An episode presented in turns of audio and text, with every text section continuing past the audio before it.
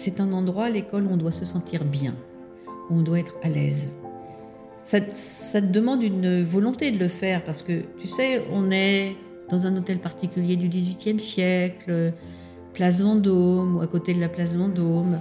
Bon, ce sont des, des endroits intimidants un petit peu pour les gens qui n'ont pas l'habitude, euh, qui viennent pas tous les jours prendre leur café rue de la Paix.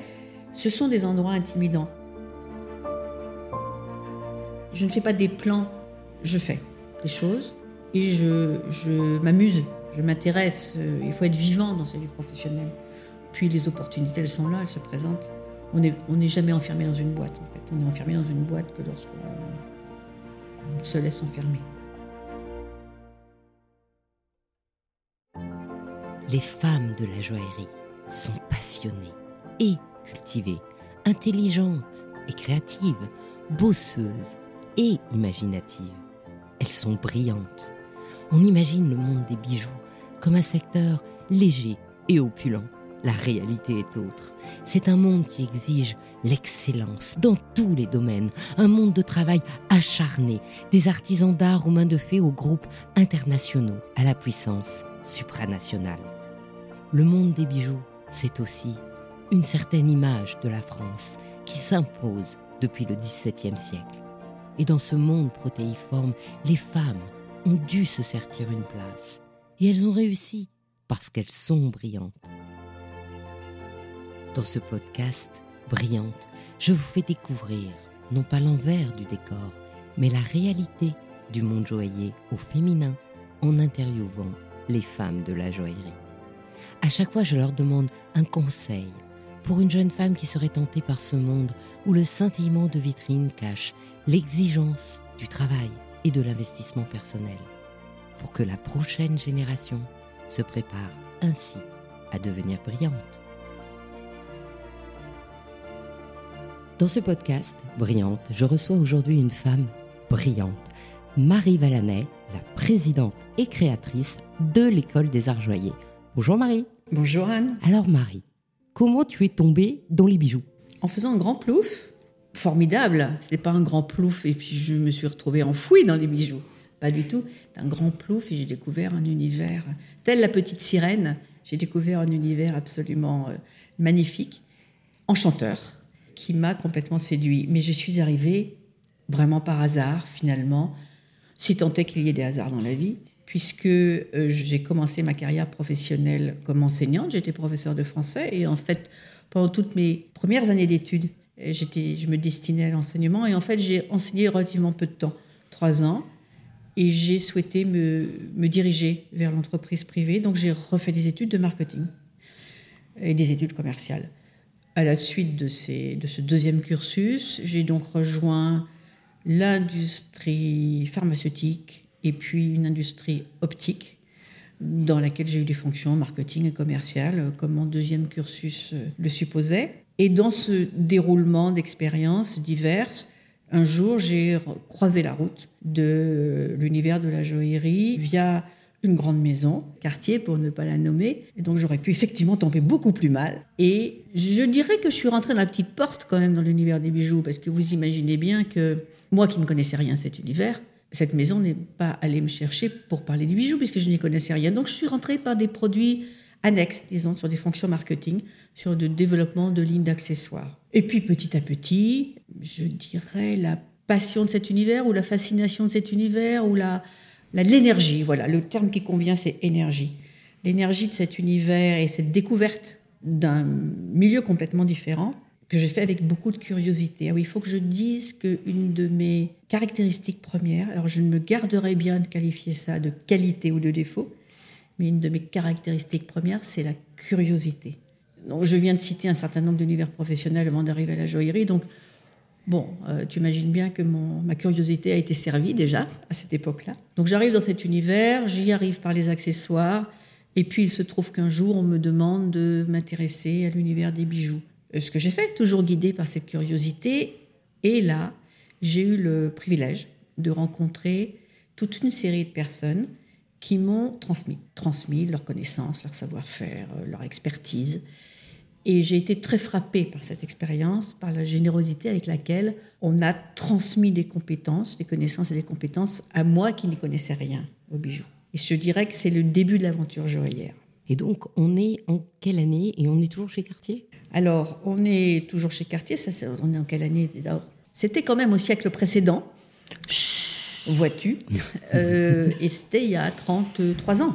Et donc, je suis restée en tout chez Cartier 10 ans, 10-12 ans, quelque chose comme ça, avec différentes fonctions. Donc, euh, des fonctions marketing, marketing développement, marketing de distribution, et puis également une autre aventure à l'intérieur même de cette maison, le jour où le, président charismatique de Cartier, euh, qui s'appelait à l'époque Alain Dominique Perrin, m'a demandé de prendre des fonctions sur le retail. Et là, une fois de plus, je découvre un nouvel univers, qui est l'univers des boutiques en France. Et euh, je plonge également dans un, un, autre plouf, finalement, à l'intérieur de la joaillerie, avec un univers complètement euh, fascinant, trépidant, dans lequel l'énergie, bien sûr, est nécessaire et euh, dans lequel il y a beaucoup d'adrénaline hein, liée, liée, aux ventes, évidemment. Donc je découvre ça. J'ai adoré. C'est très exigeant, un peu fatigant, passionnant. Et j'ai exercé ce métier pendant en tout huit ans, si ma mémoire est bonne.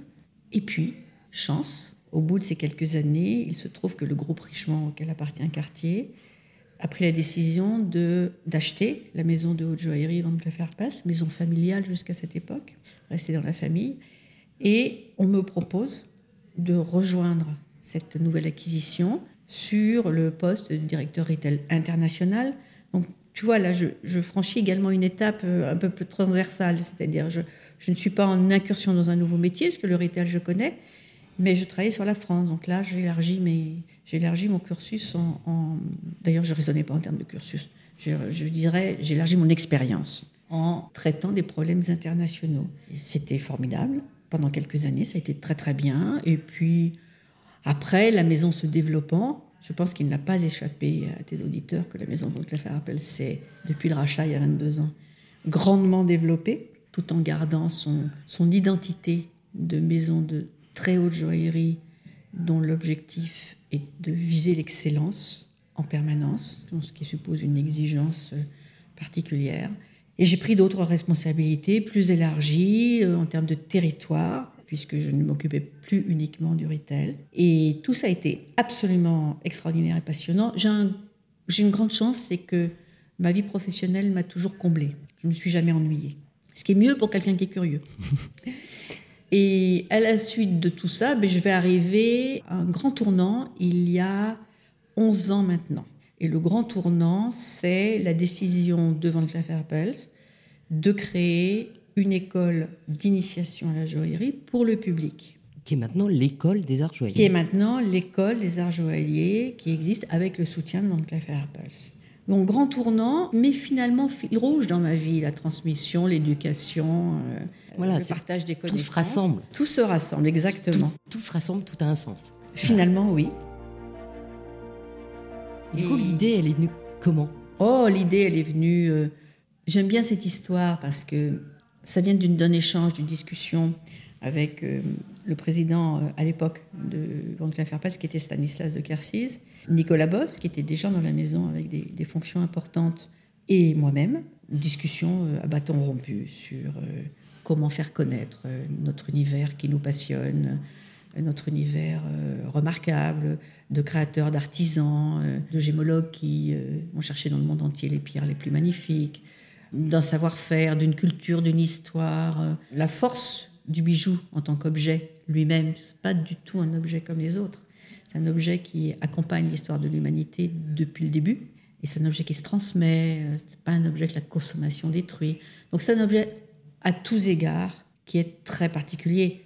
Bon, c'est pas à toi que je vais le dire. Ben, j'en suis convaincu. Tu en es convaincu, mais on ne le dira jamais assez. On ne le dira jamais assez, surtout euh, aux Français qui ne le connaissent pas, alors que ça rayonne dans le monde entier. C'est exact, c'est exact. Et c'est pourquoi l'école est pertinente. Et cette volonté de créer d'ouvrir une école d'initiation à la joaillerie pour le public, c'est-à-dire une école qui ne soit pas une école de formation professionnelle. Il y a d'excellentes écoles de formation professionnelle en France et ailleurs. Je pense qu'on n'avait pas besoin de la faire pour cela.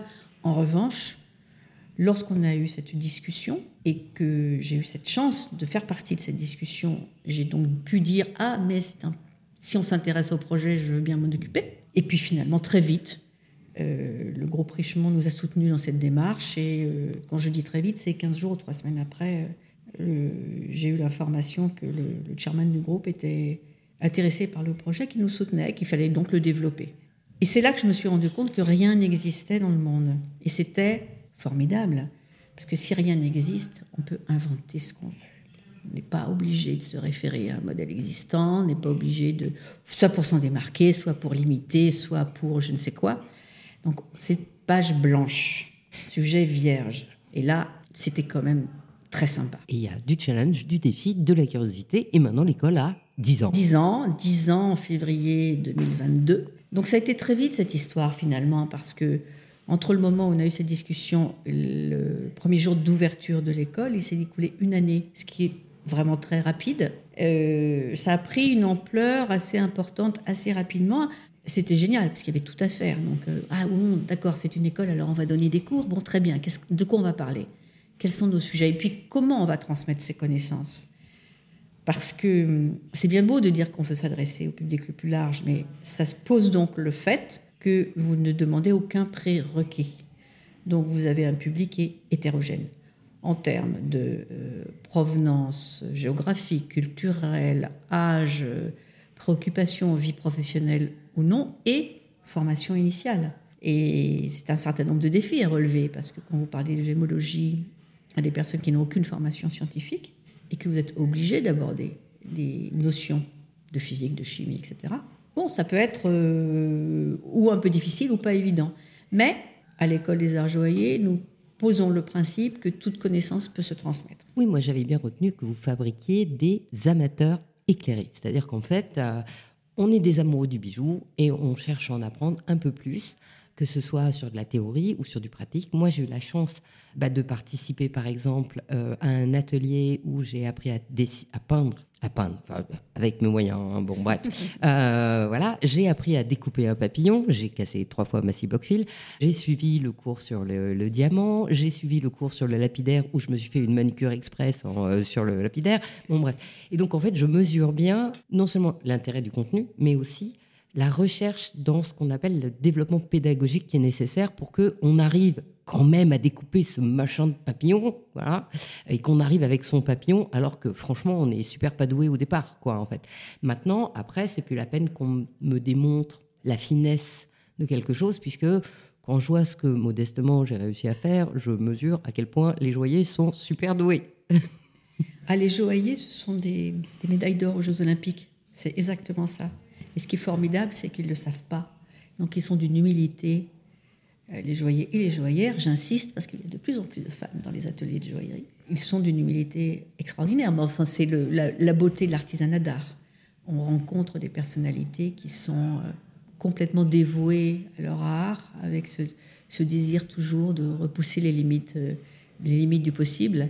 Ça donne des personnalités formidables, formidables. Les quelques professeurs qui sortent de l'atelier de joaillerie de parce que tu as pu rencontrer à l'école, tu as, tu as touché du bois, à quel point ils sont non seulement brillantissimes dans leur expertise, mais d'une modestie et d'une humilité absolue, ce qui ont fait des professeurs à la fois passionnés, accessibles et, adorables. Et attentifs. Et attentifs.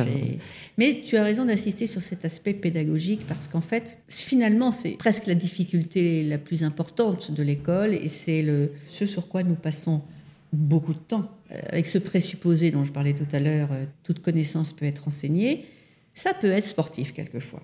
oui, j'avais retenu que par exemple dans le cours du lapidaire, bon, déjà euh, la taille qui était montrée en exemple, elle avait été appelée taille Marie en ton hommage parce que c'était une taille simplifié pour que les, gens comme moi euh, y arrivent quand même. Ils sont gentils, ils m'ont fait la surprise. Je ne savais pas, je savais beaucoup de choses sur le développement de ce cours jusqu'au jour où j'ai découvert qu'ils avaient appelé la taille, la taille Marie, c'est mignon. C'est mignon. Et en plus, euh, la machine, c'est une vraie machine professionnelle, mais qui est comme un moteur en quelque sorte bridé pour que justement on, ne se blesse pas. Quand tu repartes avec tous tes doigts. Ouais, c'est un peu l'idée. Il y, a vraiment euh, le papillon, il est découpé à moitié, mais il reste encore quelque chose suffisamment pour que, bah, par exemple, je casse trois fois ma scie, mais que je m'aperçoive de la difficulté mais que j'y arrive. Mhm. Voilà, tout le monde, j'ai regardé dans tous les cours, tout le monde y arrive finalement. Et ça, c'est un super boulot quand même. Merci, c'est un joli compliment. Euh, c'est très très passionnant à établir. C'est très très passionnant et à l'intérieur de ma casquette avec les différentes choses que je peux faire, en fait, il y a un rôle qui, qui me semble très important et dont d'habitude on ne parle pas et je ne parle pas. Je pense que c'est la, la première fois que j'aborde le sujet en interview. Moi, je joue le rôle du candide. C'est-à-dire, moi, je suis la fille qui ne sait pas. Donc, je veux qu'on me raconte, qu'on m'explique. Et puis, si je comprends pas, je dis, ben non, je ne comprends pas. Donc, on recommence et on cherche et on cherche jusqu'au moment où on a trouvé le chemin pour enseigner. Et tant que ceci n'est pas complètement maîtrisé, c'est-à-dire tant que ce n'est pas fluide, tant qu'on n'est pas complètement à l'aise, tant qu'on est sûr que les élèves vont pas être rebutés par la difficulté, ben on va chercher les chemins pédagogiques pour arriver à transmettre cette connaissance. Et donc aujourd'hui, l'école, c'est d'abord des cours et des conférences. Combien de cours et de conférences au total? Alors aujourd'hui, nous devons avoir au programme 26 thèmes de cours différents. Lorsque j'ai créé l'école il y a 10 ans, il y en avait 7, euh, avec un principe qui est, qui est assez simple, c'est que tous les cours sont donnés en français ou en anglais. Chaque cours dure 2 heures ou 4 heures en fonction des sujets. Il est systématiquement enseigné par deux professeurs en même temps pour la dynamique du cours. Et c'est un programme roulant tous les mois. C'est-à-dire que il y a peu de personnes qui peuvent disposer euh, d'une semaine entière ou de 15 jours ou d'un mois pour suivre un cursus complet sur ce type de sujet, quel que soit l'intérêt qu'on puisse avoir pour le sujet. Donc on est parti d'un principe complètement différent. C'est un peu comme une carte de restaurant. Donc on a une offre de cours, comme je le disais en français ou en anglais, qui se déroule tous les mois. Donc tu t'inscris à un cours par mois, euh, trois cours dans la semaine ou euh, un cours par mois tous les mois ou une session de cours complète. Vraiment, c'est à la carte en fonction de tes disponibilités et de la façon dont tu peux gérer ton emploi du temps personnel. Donc tous les cas de figure existent, en fait. Comme on enseigne également à l'étranger, on a également des élèves qui euh, suivent des cours ici, et puis comme nous avons une deuxième école à Hong Kong, eh ben, suivent certains cours à Hong Kong qui sont de passage dans la région. Donc on essaye d'être le plus flexible possible. Tu sais, je te disais, je pense, mission de l'école, transmettre la culture joyeuse au public le plus large. Bon ben voilà, tout ce qui se passe ici, ça doit être en adéquation avec cette phrase simple, dans laquelle chaque mot compte. Transmettre, public, le plus large, culture joyeuse.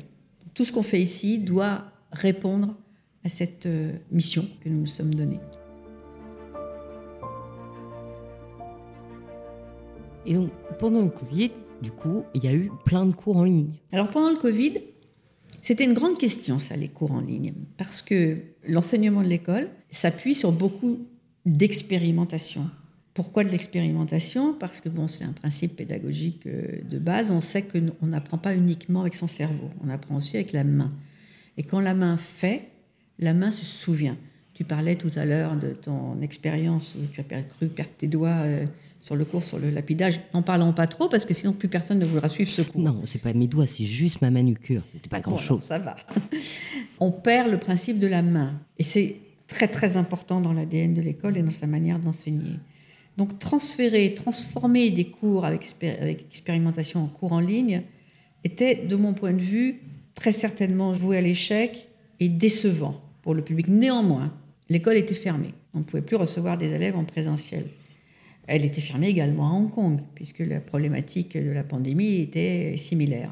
Donc, on a voulu garder le lien avec notre communauté. Ce que nous avons fait, c'est transformer nos conférences, puisque l'école donne également des conférences, indépendamment des cours, nos conférences en présentiel, de les transformer en digital. Comme beaucoup de gens, c'est là qu'on fleurit euh, des centaines et des milliers de séminaires, de web séminaires, de ceci, de cela. Je dirais que ce qui nous différencie peut-être de la plupart d'entre eux, c'est que dès le départ, donc je vais remonter à presque, à presque deux ans maintenant, dès le départ de cette situation sanitaire absolument euh, inédite et incroyable que nous vivions tous, nous nous sommes dit, bon, au début on va s'adapter, si en termes de moyens et de techniques, et si je te parle de techniques euh, de diffusion audio, ça, je pense que ça va te parler. Bon, on est un peu amateur, on fait avec les moyens du bord, et tout le monde va être très indulgent. Mais ça, c'était au départ. Et nous étions convaincus que très rapidement, euh, le public allait avoir une exigence de qualité. Donc on, on a travaillé très très vite, très immédiatement sur le fond comme d'habitude, mais sur la forme. Je crois qu'on a eu raison. Je suis sûre qu'on a eu raison rétrospectivement, puisqu'on a capté une, communauté qui s'intéresse aux bijoux que je considère euh, incroyablement vaste, qui était une, magnifique surprise pour nous tous, puisque chaque thème de conférence en ligne aujourd'hui réunit 3000 participants du monde entier. C'est un apprentissage positif de la situation que nous avons vécue. Et la conclusion en est, c'est qu'il n'est pas question de revenir en arrière, mais il n'est pas non plus question d'abandonner nos conférences en présentiel parce qu'on a, que ce soit à Hong Kong ou à Paris, une communauté qui nous suit, qui est proche de nous, qui adore venir ici, euh, rencontrer euh, les enseignants, rencontrer l'équipe de l'école, euh, échanger, et même, et même lorsque je parle de communauté, des amitiés qui se sont nouées entre participants aux conférences en présentiel. Ils sont ravis de se retrouver une fois par mois ou régulièrement. Donc on va piloter les deux maintenant. Et alors, en plus de ça, j'ai noté qu'il y avait quand même je dire, une ouverture très forte vers les jeunes. Euh, dans le sens où, en dehors de l'ouverture au public général, qui peut être jeune, vieux, peu importe, vous avez des, bourses pour des jeunes, même en M1, et vous avez les fameuses journées d'études. Mm. Pour les jeunes de, comment on appelle ça, historiens de l'art, parce qu'ils ne sont pas tous docteurs. Au niveau master. Au niveau master. Tu as raison, l'ouverture vers les jeunes, elle accompagne l'école depuis le début.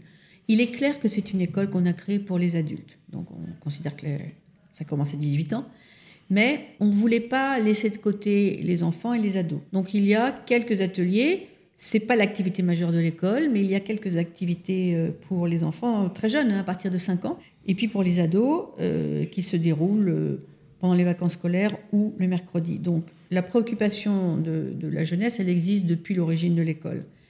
Ensuite, c'est greffé là-dessus autre chose.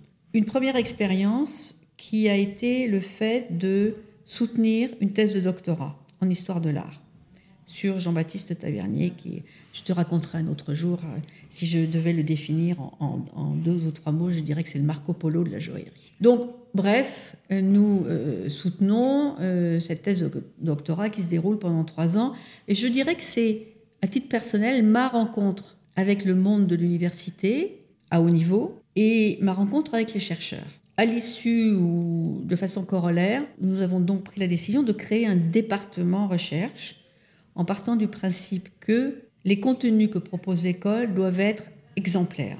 La connaissance évolue, donc on doit toujours garantir, pouvoir garantir à nos élèves que ce que nous leur disons, que ce que nous leur transmettons est parfaitement exact et est au fait des dernières découvertes sur le sujet, quel que soit le sujet. Donc ça, vous le faites, on le fait avec des chercheurs, obligatoirement le faire avec des chercheurs. On travaille avec des chercheurs en externe, mais il fallait les fédérer avec la création d'un département recherche en interne. Ce que nous avons fait, aujourd'hui en interne, nous avons donc un directeur de la recherche, qui est le directeur de l'enseignement et de la recherche, qui a dans son équipe trois enseignants-chercheurs.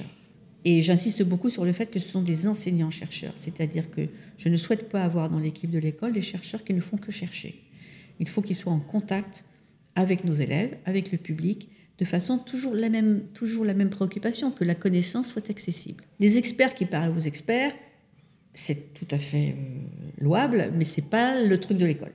Donc on crée ce département. Donc on est de plus en plus en relation avec des euh, universités, des centres de recherche, des étudiants, etc. Et nous nous apercevons que autant il y a du soutien pour les étudiants au niveau doctorat, autant en histoire de l'art, et en gémologie, il n'existe rien pour les idées au niveau master.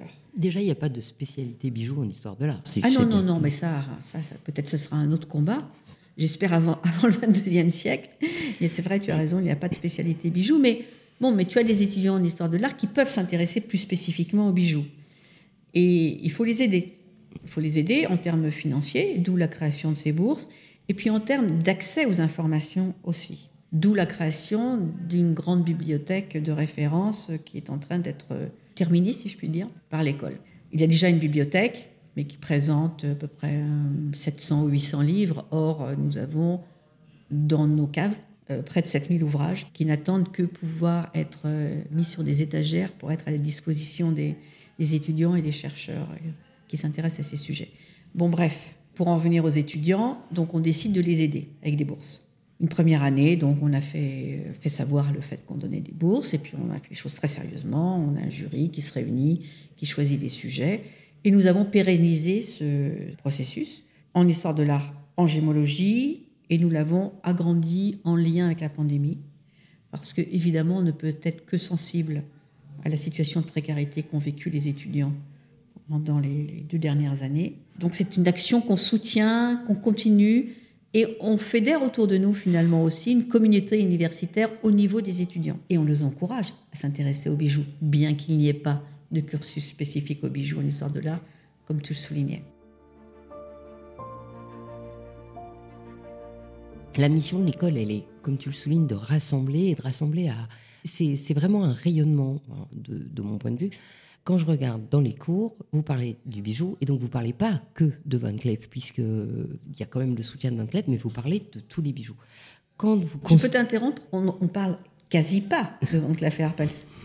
tu as raison. Pas, on ne parle pas que, on ne parle quasi pas de Van Cleef Arpels. Et puis, du coup aussi, dans, dans les sujets qui sont abordés, eh ben, il y a des partenariats avec des écoles, des universités, etc. etc. Donc en fait, c'est vraiment une histoire de rayonnement de, de, chaque chose à travers cette école, ce qui est quand même assez, euh, assez top dans le secteur quand même. On, nous sommes des adeptes inconditionnels de la transversalité. Nous ne travaillons pas en silo. Nous considérons que toutes les disciplines doivent dialoguer et nous, nous sommes là pour leur permettre de dialoguer. Et c'est très fructueux. C'est très fructueux parce que, bon, euh, faire dialoguer des experts scientifiques, euh, minéralogistes, avec des historiens et des historiens de l'art et des ethnologues, c'est à chaque fois tellement stimulant, tellement enrichissant intellectuellement. Tu sais, finalement, euh, je considère que, à titre personnel, je suis incroyablement privilégiée parce que qui est la première bénéficiaire de tout ça? Ben, C'est moi. Je jubile, je jubile tous les jours tous les jours, j'ai cette chance incroyable de rencontrer euh, des, individus talentueux qui sont euh, chacun experts dans leur catégorie. Et euh, moi, je suis une éponge, en fait. J'absorbe et je trouve ça incroyablement fascinant et, et merveilleux. Pour ça, j'ai beaucoup de chance. Dans le développement d'école, il y a aussi les expositions qui, en plus, sont entièrement gratuites, ce qui est quand même plutôt rare, Place Vendôme, d'avoir des choses gratuites. Ou ailleurs, Place Vendôme, ou ailleurs. Ou ailleurs, mais bon, bah, Place Vendôme, c'est particulièrement pas gratuit. Enfin, bref. Et donc, il y a ces fameuses expositions. Donc, celle qui a lieu en ce moment, c'est celle sur le bijou dessiné, le, dessin l'histoire du gouaché.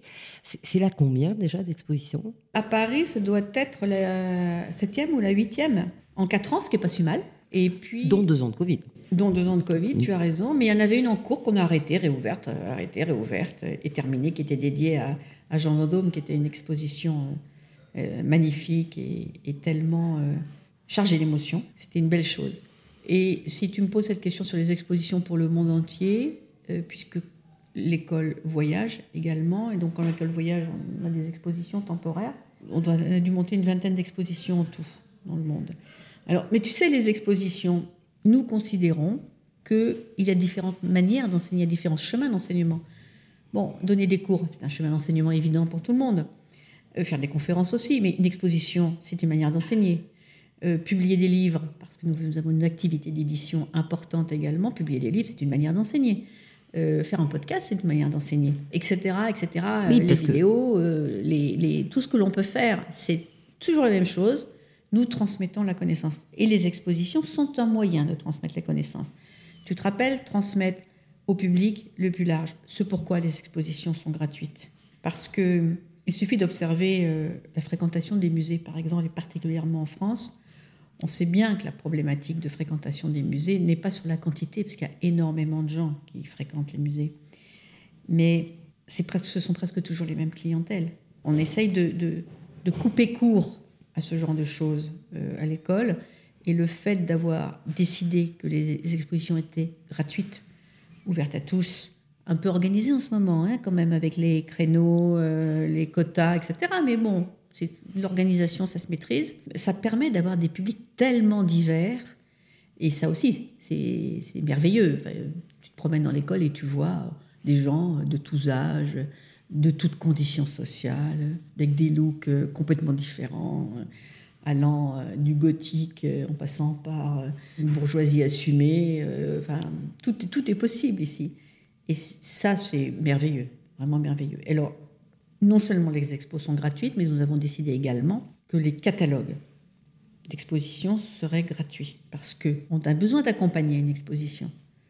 Donc, le catalogue est un moyen de transmettre les connaissances.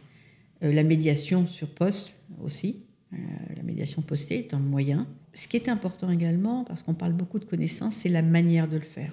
C'est un endroit, l'école, où on doit se sentir bien, où on doit être à l'aise.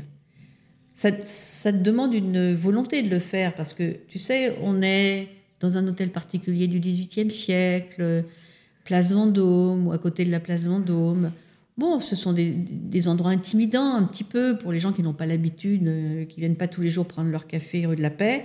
Ce sont des endroits intimidants. J'en parle très souvent avec mon équipe parce que nous, nous avons la chance de vivre dans, cet univers, dans cet environnement. Donc, on se rend plus compte que ça peut faire peur un peu ou rendre timide.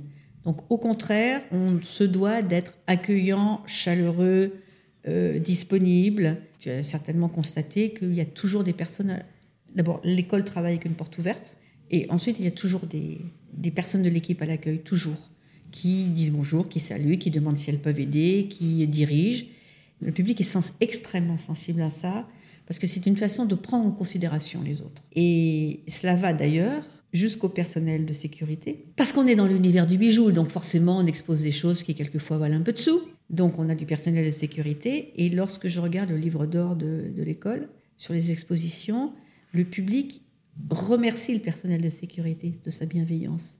Bon, c'est un joli, c'est une jolie chose quand même. C'est vrai que avoir une attention à tous les détails, qui est quand même le, symbole du luxe, et où on est en plus accueilli, alors là, c'est vraiment le bonheur, quoi, en fait. Donc tu vois, quand les gens sont accueillis comme ça, ils sont dans de bonnes dispositions pour apprendre. Et vous aviez fait un podcast aussi, entre le premier et le deuxième confinement, avec Franck Ferrand en partenariat avec Radio Classique, je crois. Absolument. Dix épisodes. Oui. Et ben alors, pourquoi ça s'est arrêté? Pourquoi est-ce que ça s'est arrêté? Mais enfin, Franck, pourquoi est-ce que ça s'est arrêté? Écoute, on fait beaucoup de choses. Nos budgets sont quand même pas extensibles. Donc, euh, il y a des moments où il faut faire des, choix, mais c'était une, jolie euh, aventure. Hein. On a adoré faire ça. Et Franck nous a d'ailleurs appris quelque chose de primordial.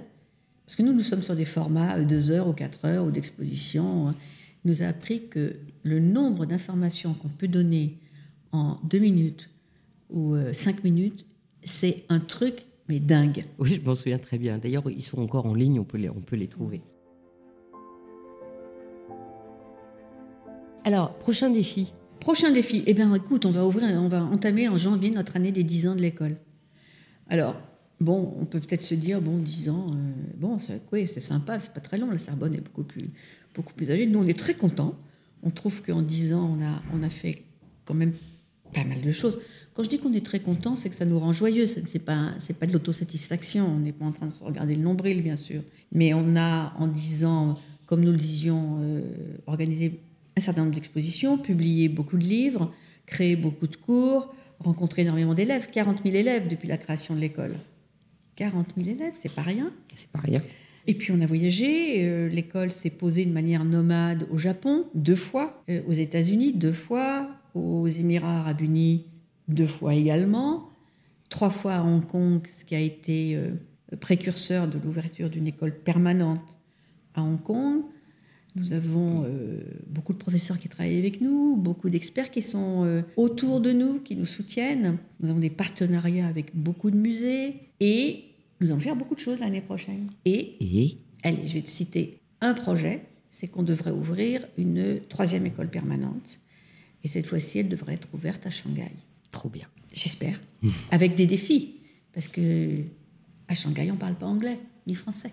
Donc les défis et culturels et linguistiques sont non négligeables. Oui, là, je n'avais pas mesuré, mais oui, maintenant que tu le dis, effectivement. Mais tu sais, oui, mais en même temps, euh, tu t'es peut-être pas rendu compte, mais les conférences digitales, elles sont en traduction simultanée, elles sont, elles sont données en français ou en anglais, mais elles sont en traduction simultanée d'ores et déjà, en japonais, en cantonais et en mandarin. Le coréen va arriver, à partir du moment où tu as la traduction simultanée dans une langue, après tout, euh, Tout est possible. tout est, tout est possible. Donc la problématique linguistique, elle est de toute façon au cœur de l'école, puisque on doit être connecté le plus possible sur nos élèves. Donc euh, il faut qu'ils puissent nous parler et puis qu'on puisse leur répondre. Alors, dernière question, qui est la question gimmick que je pose à tout le monde. Pour une jeune fille qui voudrait rentrer dans le secteur ou faire comme toi, quel conseil tu lui donnerais? D'être curieuse, vraiment. Donc tu as bien compris que pour moi, la curiosité est une qualité. Je considère que c'est une qualité. et euh, d'être curieuse, parce que quand on est curieux et qu'on on a donc envie de découvrir, il faut un peu bosser, mais après on se donne les moyens de... Et donc on est, on est ouvert à ce qui peut se passer. Si je reviens sur ma vie professionnelle, est-ce que tu penses une seule seconde que lorsque j'étais prof de français, euh, je pouvais supposer qu'aujourd'hui on discuterait de ça toutes les deux, aujourd'hui de ces sujets, et que j'aurais fait ce grand, tout ce parcours euh, dans des univers professionnels différents, rencontrant plein de gens complètement différents, et en... jamais. Donc, je ne sais pas si je pourrais me permettre d'ailleurs de dire que faut pas trop être obsédé par euh, sa gestion de carrière. Et tu peux tout te permettre, c'est ton micro. Alors, Oui, c'est vrai. Mais peut-être que je me trompe, mais en tout cas, c'est pas ma façon d'être. Je ne fais pas des plans, je fais des choses et je, je m'amuse, je m'intéresse. Euh, Il faut être vivant dans sa vie professionnelle. Puis les opportunités, elles sont là, elles se présentent. On n'est on n'est jamais enfermé dans une boîte, en fait. On est enfermé dans une boîte que lorsqu'on se laisse enfermer. Eh ben, ce serait le mot de la fin. Merci beaucoup, Marie. Merci Anne. Au À revoir. bientôt.